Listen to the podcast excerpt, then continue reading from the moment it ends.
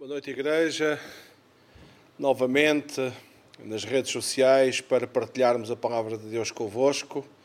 Antes, porém, eh, desejo que cada um de vocês se encontre bem, junto às vossas famílias. Essa é a nossa oração em vosso favor, para que a proteção de Deus seja uma realidade com cada um de vocês. Eu, nesta noite, gostaria de falar convosco uh, um assunto que uh, palpitou no meu coração, uh, baseado num versículo muito conhecido em João, no capítulo 4, verso 6, aquele episódio de Jesus com a mulher samaritana. e há aqui uma expressão que eu gostava de, de retirar para, a partir dela, nós uh, uh, construirmos a nossa meditação, a nossa reflexão nesta noite. João, uh, Evangelho de João, capítulo 4, verso 6, diz o texto sagrado: Estava ali a fonte de Jacó, cansado da viagem, gostaria que sublinhassem esta expressão, cansado da viagem, assentara-se Jesus junto à fonte por volta da hora sexta, cansado da viagem. Ah, nós encontramos aqui ah, a constituição humana de Jesus, que estava de veras ah, cansado, esgotado. Ele tinha feito uma viagem, sensivelmente 60 a 70 quilómetros ou um pouco mais, da Judeia para o centro do país norte, região da Samaria, e nesta hora, na hora de grande calor, hora sexta, uh, o meio-dia uh, da, nossa, uh, da nossa hora, diz que Jesus assentou-se junto àquela fonte e, na verdade, estava de veras cansado. Mas, mesmo cansado, a sua abnegação era notável, ah, porque todos nós conhecemos o episódio que, entretanto, vem uma mulher ah, à fonte tirar água e desenrola-se ali ah, uma conversa, um diálogo que culminou de uma grande multidão de Samaria que veio até aquele lugar. Ou seja, Jesus, apesar de estar cansado, e isto também é para reter a sua abnegação era notável, ele não se poupou da fadiga. E eu gostava de uh, pegar neste paralelo de uh, um Jesus cansado, estou, e, e, e repito, a sua constituição humana, a sua carne, a sua limitação humana era tal qual a nossa, ele estava cansado eh, pela longa viagem, mas, por outro lado, ele estava pronto a partilhar uh, a vida, a palavra, uma esperança a uma mulher, uh, uma mulher acorrentada por um passado, uma mulher que uh, tinha um passado de todo reprovável, mas eh, foi mesmo para este tipo de pessoas que Jesus veio ao mundo. Então, em primeiro lugar, e este é o nosso primeiro ponto, eu gostava que, eh, que traçássemos um quadro espiritual de um Salvador cansado. Eh, quero usar esta expressão, o seu cansaço, para ir buscar outros textos que nos mostram uh, um Salvador cansado, um Deus cansado. Uh, e, em primeiro lugar, ele está cansado, diz a palavra de Deus, com os pecados dos homens. Uh, Isaías 43, 24, uh, creio que os textos irão passar no vosso ecrã e poderão confirmar as leituras. Isaías 43, 24 diz: Não me compraste por dinheiro cana aromática, nem com a gordura dos teus sacrifícios me satisfizeste. mas me deste trabalho com os teus pecados e me cansaste com as tuas iniquidades. É verdade que o contexto tem a ver com Israel, é verdade que o contexto tem a ver com o povo de Deus no Antigo Testamento, mas nós sempre repetimos que tudo o que está escrito é para nosso ensino. Eh, claro que o ensino aqui não é um ensino muitas vezes literal, mas no âmbito espiritual nós podemos perceber que os pecados da humanidade muitas vezes leva Deus a ficar cansado, a ficar contristado. Não estaremos a falar com certeza de um cansaço humano, um cansaço de suor, de, de, de, de, qualquer esgotamento do, dos nossos músculos, qualquer dor nas nossas articulações, nada disso. Mas há uma saturação, com certeza. Isto aconteceu com Israel. Aliás, nós encontramos, por exemplo, a deportação de Israel para eh, a Babilónia e para a Síria não foi mais nem menos do que uma saturação, porque Deus enviou profetas, Deus enviou mensageiros para alertar o povo, mas Deus saturou-se de tanta maldade, de tanta de tanto paganismo, de tanta desobediência e Deus com certeza que, no seu plano redentor, uh, permitiu que Israel passasse por aquela, por aquela prova, para que, aí sim, depois da deportação, encontramos um Israel completamente limpo de qualquer paganismo. Não encontramos mais um Israel uh, uh, uh, agarrado ou prostrado à multidão de deuses existentes na altura. A partir dali, encontramos um Israel apenas a adorar o único Deus, o Deus verdadeiro. Ou seja, então, os pecados, as maldades, da humanidade cansam o nosso Deus.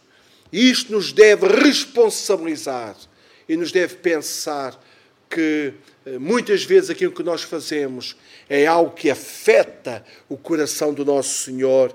Eh, é claro que a sua misericórdia é grande, nós vamos ver mais à frente. É claro que a sua graça é imensa, mas não deixa de ser verdade que a, a iniquidade da humanidade, o pecado, a indiferença dos homens causa cansaço no nosso Deus. Segundo, ele está cansado com os cultos formais, com a religiosidade, com o formalismo. Isaías 1,14, este texto é muito significativo também. Diz assim: As vossas luas novas e as vossas solenidades, a minha alma as aborrece. Já me são pesadas, causa dor em Deus. Estou cansado de os sofrer.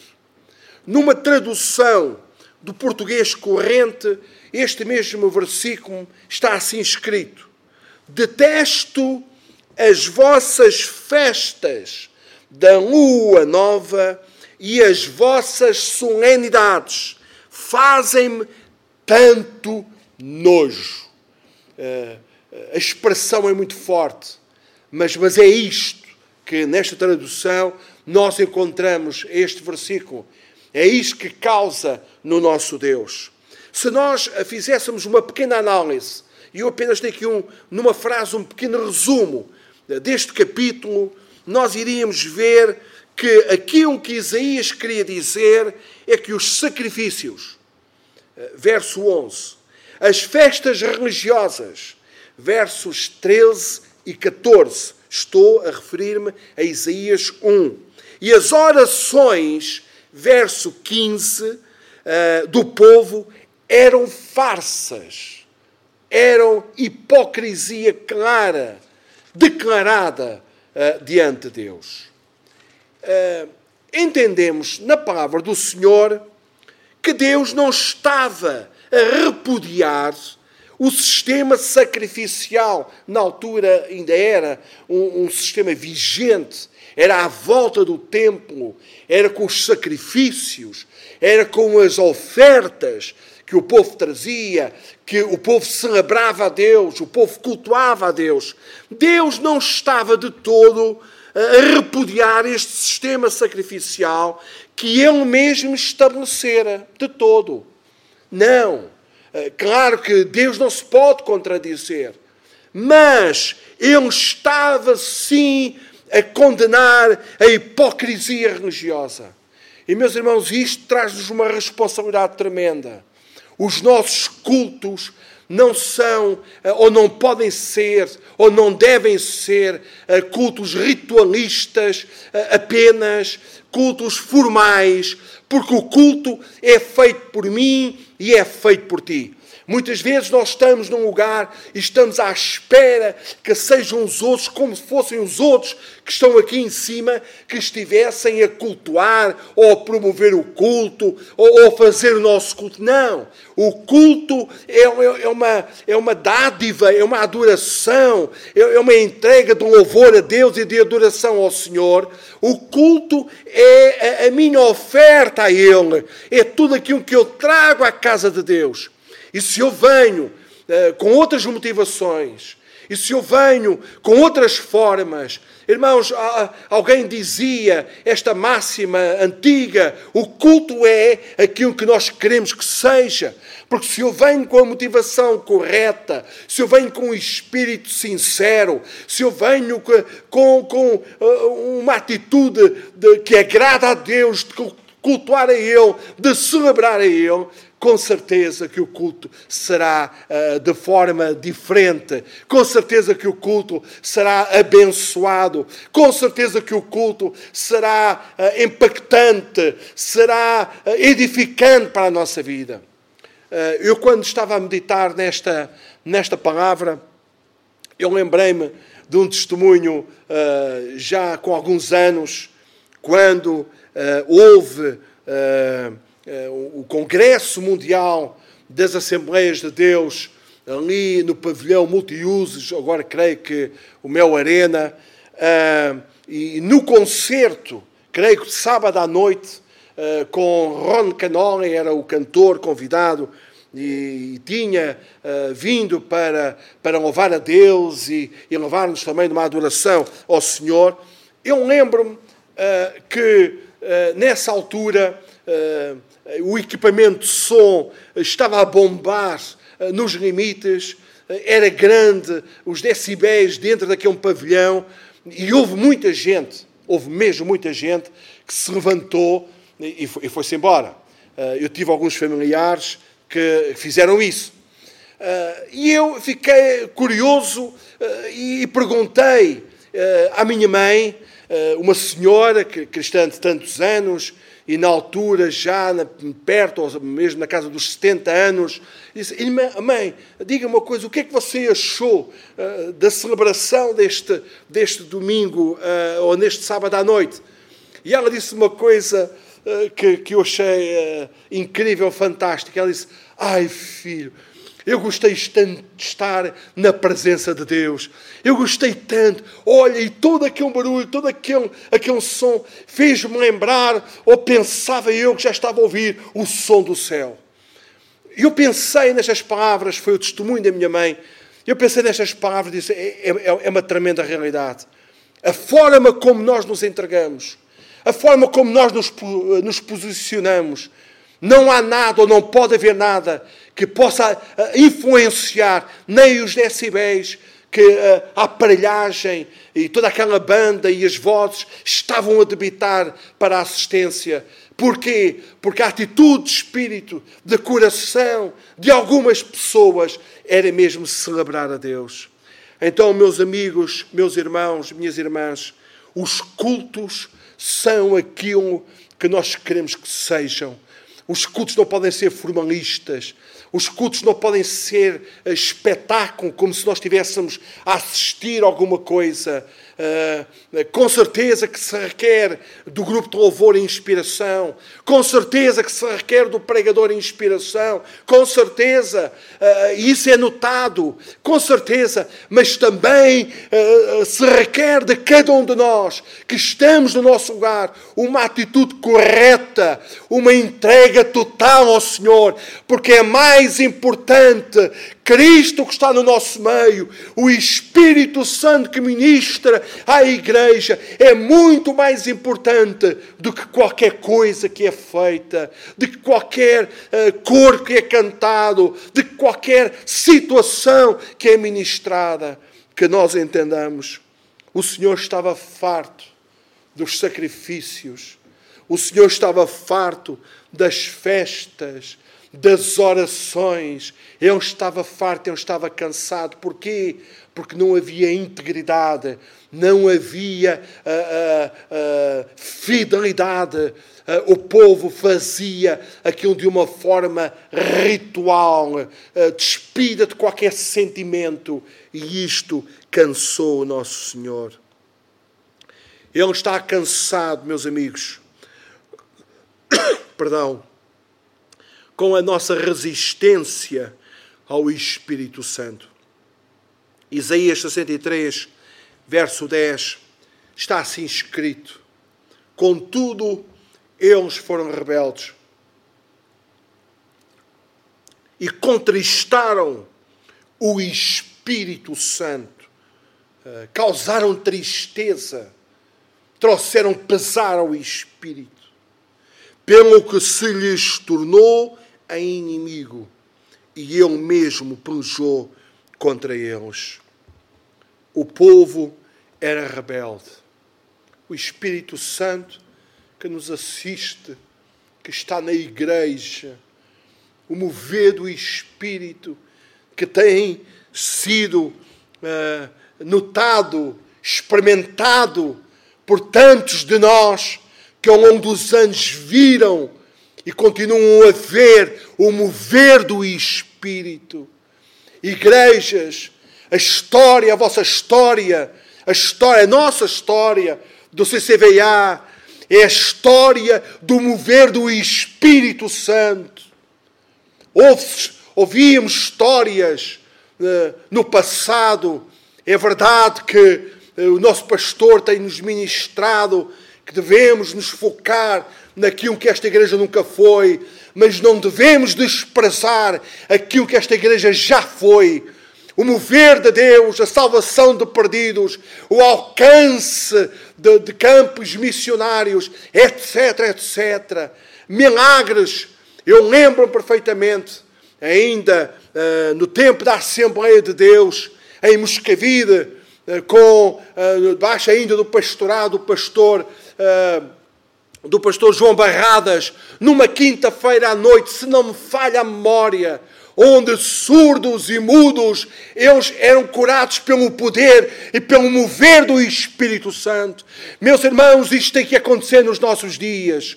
O poder de Deus tem que ser derramado o mover de Deus, eh, levando os irmãos, as irmãs, as crianças. Eu sou do tempo, na minha igreja local, em que as crianças, elas profetizavam, crianças de 4 anos, 5, 6 anos, a falarem línguas e a profetizarem no poder de Deus. Isto tem que voltar a acontecer nos nossos dias. Sem Ele, nós não podemos fazer nada. Louvado seja o Senhor. Sem Ele, sem o mover do Espírito, a igreja torna-se formalista, torna-se ritualista, apenas torna-se uma igreja secularizada, não mais do que isso. Nós precisamos ver o mover do Espírito. E quando acontecer o mover do Espírito, é para nós o abraçarmos com todas as nossas forças. Não é para desprezar. Não é para uh, uh, pensarmos bem, quem controla a minha vida sou eu mesmo, uh, é a minha vontade, é a minha personalidade. Esquece. Tu precisas mergulhar no rio de Deus e, ir, e ires na enxurrada do Espírito.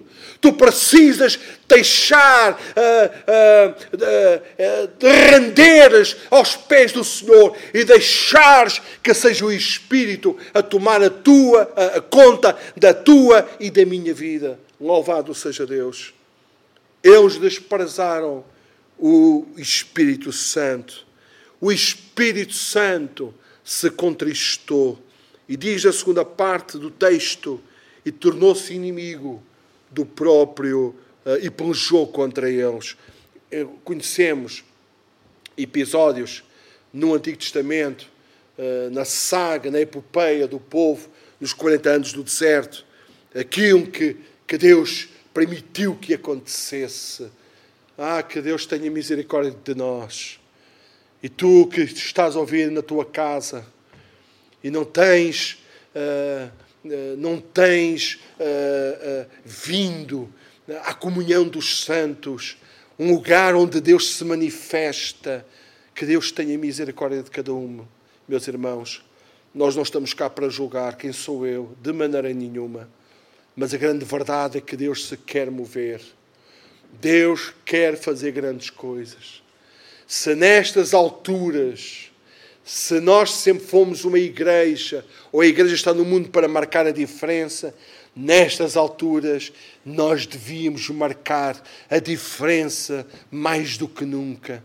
Os nossos irmãos que tratam da orgânica dos cultos e de toda esta organização de, de, de, de confinamento, de, segurança, eles, eles não têm, uh, não têm uh, feito melhor porque provavelmente não sabem ou, ou, porque não podem, mas têm feito tudo o que está aos seus alcances para que nós nos sintamos confortáveis. O que é que nos impede de ficarmos na nossa casa? Que Deus tenha misericórdia de nós.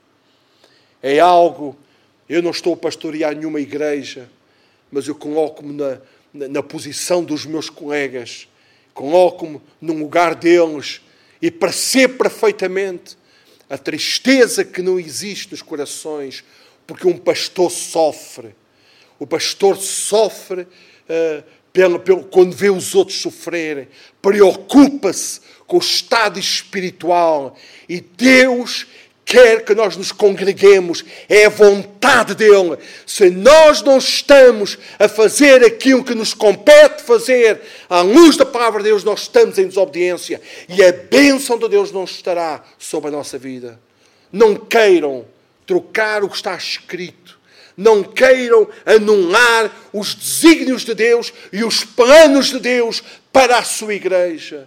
Em tempos de crise, é tempo de darmos as mãos e irmos para a frente. Em tempos de pandemia, em tempos de, de, peste, em tempos de perseguição, seja no que for, é tempo de nós uh, arrepiarmos caminho e caminharmos e mostrarmos a nossa diferença neste mundo tão tenebroso, tão preocupante.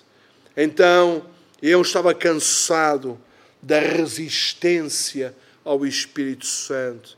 Ele está cansado das nossas contestações e das nossas rebeldias. Esta é uma grave pergunta feita pelo profeta Isaías, capítulo 7, verso 13. Não vos basta cansarem a paciência dos homens, para cansarem também agora a paciência do meu Deus? Nós precisamos entender, eu tenho dito isto muitas vezes, que uh, tudo o que acontece no seio da igreja tem a ver com Deus. Aliás, tudo o que deveria acontecer na nossa vida tem a ver com Deus. Nós é que somos igreja. E a igreja eh, não é só a igreja quando se reúne, quando vamos estamos nas nossas lides, nos nossos dia, dia a dia, nós uh, somos a igreja do Senhor. Uh, e nós precisamos perceber na palavra de Deus que uh, as nossas palavras, as nossas atitudes, uh, as nossas críticas, uh, os nossos inconformismos, as nossas lutas, as nossas reivindicações, tudo isto, se não for feito num espírito cristão, no espírito de Cristo, isto ofende o Senhor. Ofende o Senhor. Ah, a igreja é pautada por princípios muito nobres. Eu costumo dizer que a fasquia, a bitola, está muito elevada até chegarmos à estatura completa de Cristo. Nós temos que imitar Cristo. E nós temos que perceber como é que Cristo era quando era incompreendido, quando era injuriado, quando era negado ou traído, ah, quando era ah, criticado. Nós temos que perceber como é que ele funcionava, como é que ele agia, como é que ele reagia. Nós temos que perceber isso para entendermos que devemos ter cuidado, porque a palavra de Deus diz que nós vamos dar contas a Deus de cada palavra que sai da nossa boca. Então nós precisamos perceber que as contestações, a nossa falta de paciência, eh, o nosso senso crítico, mas crítico, crítica eh, de forma, eh, de forma ríspida, de forma intensa, isto pode ofender o nosso Deus. Isto pode entristecer. E aquilo que nós queremos que aconteça na igreja é progresso, é vitória, é nós termos a alegria e o prazer e a motivação. Que bom seria, como na igreja primitiva, todos os dias concorrermos ou corrermos para a casa do Senhor. Sabem, meus caros, que uh, reza a história que em grandes avivamentos, avivamentos recentes, de Pensacola, por exemplo, diz que as pessoas aguardavam a entrada no templo de manhã até ao final da tarde. Milhares e milhares de pessoas de todo o mundo concorreram para aquele lugar. O Espírito Santo atrai as pessoas. E isto tem que acontecer na igreja. Nós temos que ser falados como uma igreja avivada, uma igreja desperta, uma igreja onde o poder de Deus atrai, onde as nossas vidas entram neste lugar, se calhar com este ou com aquele problema, com esta ou com aquela aflição ou preocupação, mas saímos mais leves. Nós devemos pensar que podemos estar a contribuir para que o Espírito não se mova no nosso meio. Nós devemos pensar que podemos estar a contribuir com atitudes, com. Isto não pode ser sempre do nosso agrado. Onde houver duas cabeças, há duas sentenças. Onde houver duas cabeças, há duas opiniões. E é verdade que quem é, uh, está mais exposto, está mais exposto mesmo ao julgamento. Todos veem, uh, todos têm alguma coisa a dizer mas que as nossas conversas sejam conversas edificantes, conversas abençoadoras, mesmo que não entendamos tudo, mesmo que nós não percebamos tudo, Deus sabe aquilo que está a fazer. Se somos povo de Deus, Deus sabe aquilo que está a fazer. Então, diz que uh, cansaram a paciência do Senhor Porquê?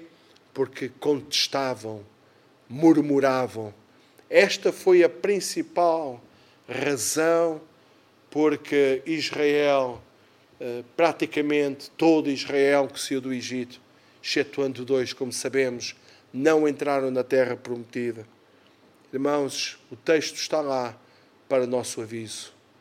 A Bíblia fala que eh, a murmuração, não só o adultério, não só a mentira, não só a idolatria, mas a murmuração afasta o homem de Deus também. Então, que Deus nos ajude a termos cuidado, que as nossas palavras e ações possam ser edificantes e abençoadoras. E se não entendemos, nós podemos nos disponibilizar para orar a Deus, para que Deus esclareça e para que Deus resolva porque a obra é do Senhor. Então, em breves uh, minutos, eu tracei uh, um retrato cansado de um Deus cansado devido a todas estas situações. Mas agora, para finalizar, eu gostava de traçar um retrato espiritual de um Salvador à espera. Nós não lemos o versículo, mas mais à frente nós poderíamos uh, verificar que Jesus tinha mandado os seus discípulos à cidade comprar comida para a sua refeição. E Jesus estava cansado, é uma verdade, mas eles estavam lá esperando que os seus discípulos regressassem com essa comida. E isto também é muito significativo. Este retrato de um Salvador à espera. Ele espera para que aqueles, para que todos aqueles uh, que têm sede venham à fonte. João 7,37 diz: No último dia, o grande dia da festa, Jesus pôs-se de pé e clamou: Se alguém tem sede, venha a mim e beba.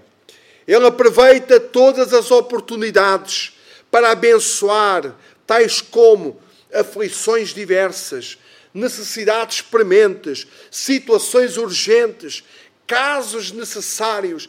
Ele espera que aqueles que tenham sede venham e sejam abençoados. Então a igreja tem que ser um lugar de bênção. A igreja onde Deus se manifesta, onde Deus congrega o povo para falar à igreja, é um lugar onde as minhas preocupações, os meus medos, como temos ouvido tanto, que a pandemia principal deste mundo é o medo, isso se tens medo, é legítimo, é a nossa humanidade, é, é a nossa constituição humana. Mas se estás assim, vem à fonte, venha Cristo. Ele pode tirar toda essa preocupação. Ele pode uh, uh, aliviar a tua carga. Ele pode, na verdade, sustentar a tua vida. Eu lembro-me, há muitos anos atrás, num seminário que nós tivemos com o saudoso pastor brasileiro, muito conhecido, António Gilberto, e numa, num, num, seminário para, para cooperadores de escala uh, e professores da escola dominical, creio, uh, ele, ele disse uma coisa que aquilo marcou tanto a minha vida, eu experimentei isto mais à frente, que foi, irmãos, a melhor terapia, dizia ele, ele que é um clínico também, a melhor terapia para um, eh, para uma depressão, uh, para uma ansiedade, para uh, um esgotamento, a melhor terapia é uma sessão, uma boa sessão com o Espírito Santo. Eu trabalhei vários anos em Lisboa, um trabalho muito estressante no meio do trânsito, um trabalho muito de desgaste, e muitas vezes eu sentia-me deprimido, chorava, chegava a casa, tão deprimido, tão cansado. Era um tormento pensar no dia seguinte, uh, levantar-me cedo para vir novamente. E lembro-me de ir aos pés do Senhor. E lembro-me de fechar no meu quarto e chorar aos pés de Deus. E o Espírito Santo renovava as minhas forças. Eu lembro, meus irmãos, quando pastoreei a igreja de Tomar, onde em viagens eu tinha a responsabilidade de Orém, tinha a responsabilidade de tomar e tinha a responsabilidade de Abrantes, porque na altura nós não tínhamos pastor uh, em Abrantes.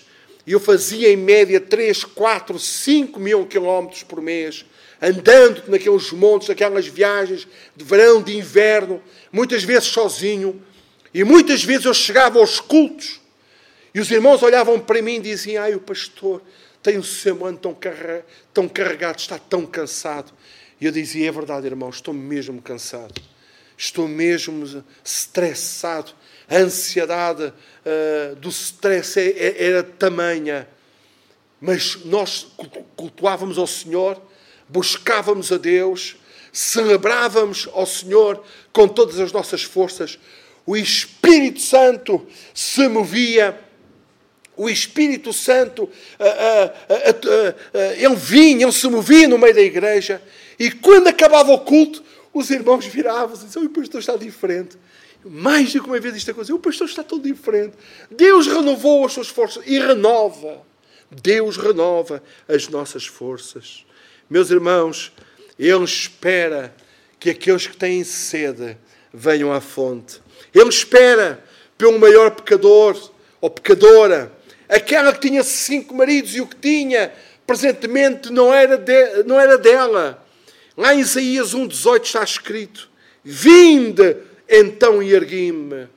Ah, no meio daquela hipocrisia toda que nós já falámos, no meio uh, daquela, daquela farsa toda, o Senhor não desamparou, o Senhor chamou-os a atenção para isto, para o verso 18. Vinde então e ergui-me, diz o Senhor, ainda que os vossos pecados sejam como a escarlata, eles se tornarão brancos como a neve, ainda que sejam vermelhos como o carmesim, se tornarão como a branca lã. Louvado seja Deus. Para um grande pecador, está escrito na palavra, existe ou há um grande Salvador. Deus é tremendo. O quão impacto este texto faz na minha vida. Uh, sido um pecador, uh, tenho cometido tantos pecados ao longo da minha vida, tanta coisa que tenho feito, que o Espírito se tem entristecido, mas o convite está cá. Ah, vamos aos pés de Deus, choramos, vimos à casa do Senhor. O Senhor usa o servo, usa um cântico, usa um irmão, usa uma oração para revigorar a nossa alma. E este é o mistério da igreja, este é o milagre da igreja. Uh, nós somos os afortunados, irmãos. Nós somos gente com uma fortuna enorme. Porquê? Porque temos o Espírito Santo que, mesmo no meio de tantos pecados, Ele convida para que os nossos pecados sejam uh, transformados e sejam, na verdade, uh, clareados e sejam uh, removidos, e o Espírito Santo continuará a contender com cada um de nós. Ele espera para aceitar e comissionar. Mateus 28, 18 e 20 Chegando Jesus, falou-nos, dizendo: É-me dado todo o poder no céu e na terra. Portanto, ide e fazer discípulos por todos os povos, batizando-os em nome do Pai e do Filho e do Espírito Santo, ensinando-os a guardar todas estas coisas que eu vos tenho mandado, e certamente estou convosco todos os dias, até à consumação dos séculos. É um privilégio servirmos a Deus. É um prazer enorme nós sermos servos e servas do Senhor. Convidaram Billy Graham para se candidatar a presidente dos Estados Unidos e ele disse que não aceitaria, porque se o fizesse e ganhasse as eleições, era despromovido. Ele considerava muito mais nobre o seu ministério evangelístico de alcance de massas, onde milhares, milhares, milhares vieram ao conhecimento da verdade. Meus irmãos, que nós entendamos que não há nada melhor do que servir a Deus. Quando, na minha adolescência, eu ouvia os pregadores, eu ouvia os homens que na altura uh, usavam os, os, os púlpitos das grandes conferências, Deus colocou no meu coração, eu gostava de ser como eles. Eu gostava de um dia ministrar a palavra de Deus. E Deus honrou o meu desejo em tenra idade. É verdade que isto aconteceu na minha chamada específica aos 27 anos de idade, mas louvado seja Deus, vim a tempo de ministrar e, e não há nada melhor do que falarmos de Jesus. Não há nada mais gratificante do que trazermos pessoas e, e, e ministrarmos a discípulos aquilo que o Senhor tem dado uh, na Sua palavra para nós e também nos tem dado a cada um de nós. Ele espera começar por uma alma convertida, a reunião de grande colheita de almas, como no, como no caso dos samaritanos. João 4, 28 e 29. Então, deixando o seu cântaro, esta mulher, nós não falamos muito sobre ela, ou não falamos nada, praticamente nada sobre ela, mas naquele diálogo que Jesus teve com ela, diz lá que esta mulher foi à cidade e disse ao povo: Esta uma pequena conversa com Jesus foi suficiente para transformar a sua vida e ela tornar-se uma evangelista. Disse: Vinde e vede. Um homem que me disse tudo o que tenho feito. porventura será este o Cristo? Quanto tempo Ele tem aguardado por algum de nós? O que é que tu estás à espera, meu irmão? Que cristianismo é o teu de apenas se deslocares da tua casa e vires ouvir a palavra e vais para casa e fazes isso rotineiramente, como outrora muitos fariam ou faziam na igreja tradicional. Não. Tu és convidado para participar e para levar. O que de graça recebeste, da graça dai. Tu és chamado para uma comissão. Tu és chamado para seres um apóstolo, como temos ouvido. Tu és chamado para seres um evangelista, para seres um profeta de Deus. Tu és chamado para seres uma testemunha de Cristo. Nós somos chamados para levar Jesus aos demais. Por fim, vamos alterar a posição do personagem. Devemos agora ficar cansados Agora não é mais Deus que deve ficar cansado, somos nós que devemos ficar cansados dos nossos pecados, de tudo aquilo que ofende o Senhor. Isto deve nos levar ao cansaço. Para quê? Para nos arrependermos, para clamarmos e deixarmos que Deus transforme a nossa vida. Devemos esperar e vigiar até que venha o nosso Salvador. Foi isto que ele nos disse para nós orarmos e vigiarmos até que o Senhor nos venha buscar ou nós uh, possamos entrar na Sua presença quando Ele assim determinar. Irmãos, isto pode acontecer a qualquer um de nós em qualquer idade. Os irmãos têm recentemente, aqui nesta igreja, a história de dois queridos irmãos, uma jovem e mais irmão de meia idade e uma jovem que partiram para Jesus. Irmãos, a qualquer momento isto pode acontecer. Então é, é urgente nós vigiarmos e orarmos. Peçamos que nos dê de beber, pois esse é o seu melhor refrigério. Nós temos que ir à fonte, nós temos que beber das águas de Cristo, nós temos que beber das águas do Espírito para que haja refrigério em cada um de nós. E finalizo Bebamos então desta água viva e depois contamos ou corramos a contar aos outros aquilo que Cristo fez na nossa vida. Sabem, quando nós temos uma experiência cristã real com o Senhor e com o Espírito Santo, o nosso desejo é abrir a nossa boca em adoração a Ele e partilhar aos outros aquilo que Cristo tem dado a, cada, a cada um de nós. Então, meus irmãos, que Deus ricamente vos abençoe, que Deus continue a proteger as vossas vidas, mas que nós possamos refletir a nossa posição no Senhor e aquilo que estamos a fazer. Estamos a promover cansaço nele ou estamos nós também cansados de tudo aquilo que existe à nossa volta. Que Deus nos ajude a termos atitudes corretas e, e, e fiéis para alegrar o seu nome. E assim, com certeza, seremos abençoados e renovados. E não é as notícias, não são as preocupações que existem à nossa volta que vão ofuscar a obra pentecostal maravilhosa que Cristo faz em cada um de nós. Que Deus ricamente vos abençoe. Domingo estaremos novamente juntos para comungarmos. Vinde, meus irmãos, o vosso lugar não será ocupado por ninguém.